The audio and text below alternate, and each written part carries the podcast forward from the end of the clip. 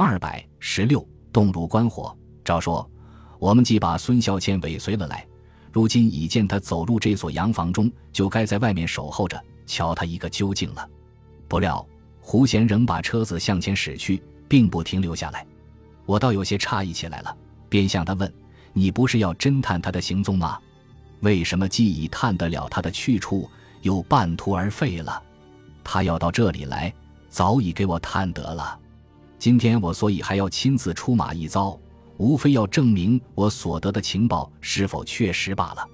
如今既已眼见非虚，也就知道我们所走的路线一点也不差，又何必守株待兔的在候在这里呢？”胡贤满面笑容，十分得意地说：“我听了，倒默然了好半晌，心想：近日的胡贤真是今非昔比了，居然也会神出鬼没到如此。对于孙孝谦的行动，已能了如指掌呢。”一边也就脱口而出的向他问道：“就是谁攻击你这个情报呢？莫非又是那个唯利是图、面目可憎的顾白晓吗？顾白晓便顾白晓了。”又何必加上这八字考语呢？胡贤倒笑了起来。不，不是他，另有一个和他一般职业的人把这情报攻击我的。我不禁又默然了，心想：胡贤近来却是改变了作风，每每喜欢临时雇佣了几个人给他刺探情报咧，或者能在这改变作风上，可以使他渐渐走入成功之路，而一喜向日，屡次失败之休吗？胡贤道：“真是厉害。”似已猜得了我的意思，便又拥着一脸子的笑，对我说道：“华生，如今什么都得适应潮流，加以改良了。就是我们侦探的方法，有何独不然？岂能固步自封？自己少出马，多用代理人，在我们侦探界中，这是最新的一个趋势了。我又怎可不效法一下，而求能免合潮流呢？那么，你可知道？”住在这所洋房中的究竟是谁？这位老小姐又是去瞧看什么人呢？我不免又向她问：“哈哈，老友，这真叫做踏破铁鞋无觅处，得来全不费工夫。我们不是要探访一个姓何的吗？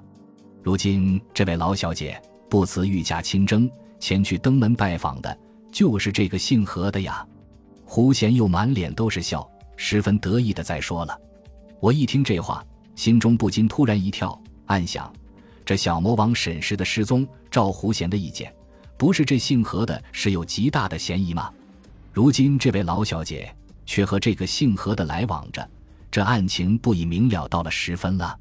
便道：照此说来，我们所走的路线却是再对也没有了，哪得不对？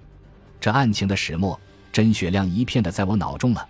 这姓何的和那老小姐一定是情人，而他所以和她恋爱，或者还是在贪着她的财。不过双方一相处之后，方知这位老小姐只是孙武娟的一个保护人，这偌大的遗产并不属之于她。只待孙武娟一成年之后，这位老小姐就得依照遗嘱，解除保护人的责任，而将这份遗产归孙武娟本人管理。又据孙武娟的宣言，她取得这份遗产后。将以之办医院、办图书馆，做一切慈善事业之用，又与孙孝谦经营商业之意志相左。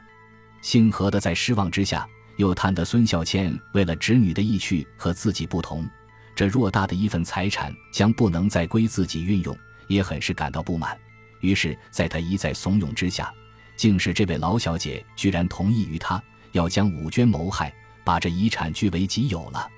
可是。这姓何的却是厉害不过，以为如用寻常的方法把武娟来谋害，说不定要给人查破的。于是他想得了十分狠毒的一个方法，把这小魔王沈氏绑了去，作为一个幌子，做出这一连串的谋杀案子，使人家相信有一个疯人正在大发凶性，做着摧残少女的无理性的行动。如此，武娟一旦被害，就可把人们的视线引了过去，不质疑到他们了。胡贤动如观火的说了来，我不觉暗暗点头，认为他的话句句都对。